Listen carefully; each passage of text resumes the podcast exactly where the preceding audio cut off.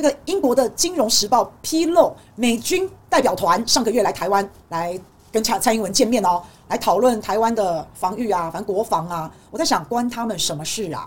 那因为最近有延长兵役的事情出来，好，然后这个范云也跳出来了，说女生应该要当兵啊。我就一直在说，妈呀，不要到最后动脑筋动到我头上。结果果然，那为什么范云会丢出这个议题呢？因为他试试水温嘛，他先把这个议题丢出来，然后看看反应嘛。啊，所以这个议题为什么会跑出来是这样？可是不要忘记哦，蔡英文在宣布兵役要延长到一年的时候，他还特地在记者会上面跟大家讲，跟美国无关，后面没有美国的压力，他还这样讲。我们那时候就讲嘛，你骗谁啊？怎么可能？美国一直都不断的在讲啊，台湾全民皆兵啊，兵役要延长啊，已经下指导棋下过好多好多次了。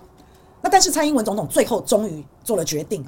那你要说没有美国的压力，少骗了，大家心照不宣啊。结果呢？你看前两天呢，英国的《金融时报》就爆出来了，在十二月的时候嘛，上个月访问台湾嘛，就大概十一二月这个时候，其实是十二月啦，就有美国的正式的军事的代表团来台湾访问，然后也跟蔡英文总统见面啊。访问在讲什么呢？哎，反正就什么提升台湾整体战力，强化防御，吓阻中共解放军侵台啊，讲一大堆话，其实就是要叫蔡英文延长兵役啊。就是对蔡英文在下命令，就是在对蔡英文施压。那所以我们也看到了，蔡总统也接受了，被迫迫于无奈接受这个压力了。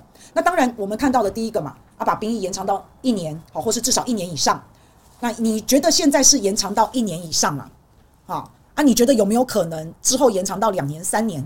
好，那不好讲，那不好讲，因为美国啊，哈，或是什么军事专家啊，还在警告，还在警告哦。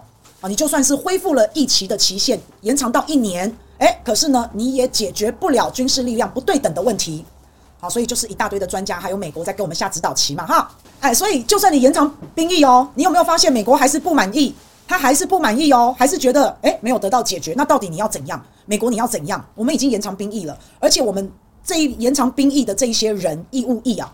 他之后的训练模式、强度、深度、宽度、广度啊，都会比较的厉害，都会比较的照美国的模式下去，所以我说延长兵役啊，第一批的这一些朋友，你们要进去军队里面受训啊，你们会很惨，好不好？已经不是像以前那样给你郊游了，已经不是这样了。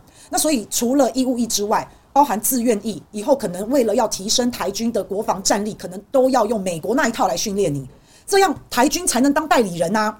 我们现在在笑嘛，台湾的兵力就娃娃兵啊、草莓兵啊，你觉得他们满意我们把兵役延长到一年吗？其实还不够啊，还要加强训练才能够符合当代理人，不然你老是娃娃兵、老是草莓兵，一压就烂了。你没有那个战力，你怎么帮美国打仗？你怎么当美国的代理人？对不对？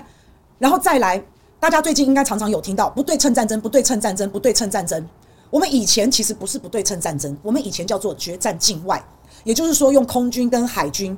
只要中国大陆一过来，或是有任何人要侵犯台湾，那就决战境外，就用空军、海军的力量。但是现在我们已经改变策略了，我们改变策略叫做不对称战争。什么叫不对称战争？就我们以小博大嘛。那我们以小博大，除了我们的武器、我们的装备，好，现在跟美国要买的武器装备都是打不对称战争那种以小博大的那种那种比较适合这样子的武器装备之外，另外还要打巷战，还要打城市战。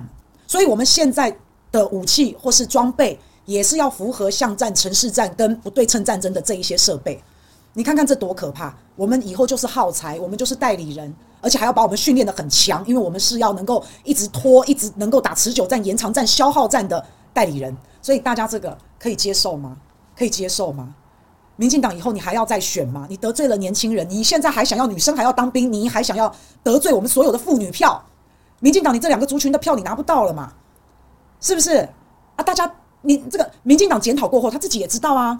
你们民进党今天之所以会失败，就是因为青年要上战场这个口号，让大让年轻人很害怕，所以大家不想要上战场。那当然还有你们网军造谣抹黑，所以网军造谣抹黑，我们很痛恨。那请问一下，自己朋友造谣抹黑一样嘛？一样很痛恨嘛？那你是哎呀没事啊，帮他找借口找理由啊，没事啊，你委屈啊，还是你要给他个当头棒喝，跟他讲清楚，是不是？那当然，民进党里面还有什么黑金啊、黑道啊等等等等的、哈。很明显，民进党失败的原因就是，其实大家不想打仗，大家想要和平。那大家很痛恨造谣抹黑，好，那所以这一次民进党的九合一大选会输成这样，他们自己也在检讨，他们自己也知道。不过美国的话能不听吗？美国的话可以不听吗？也不行啊。好，所以选完了再宣布嘛。那选完了，蔡依依顶不住压力，就也还是宣布了。那蔡依依，哎，反正也无所谓啊。他二零二四之后就不关他的事啦。那是赖清德要骑虎难下嘛，对吧？反正对蔡依来讲都没差啊。所以现在到底谁才是真正为大家，才是真正为人民，才是真的为大家好？到底谁才是真真正正的为公众利益？谁在为一己之私？到底是谁？我们看民进党都看得出来，你们全部也都看得出来，你们脑筋非常的清楚，对吧？在我们这个频道也好，在我们这个社会也好，我们的最大公约数，我们希望和平，我们痛恨造谣抹黑，是这样没错吧？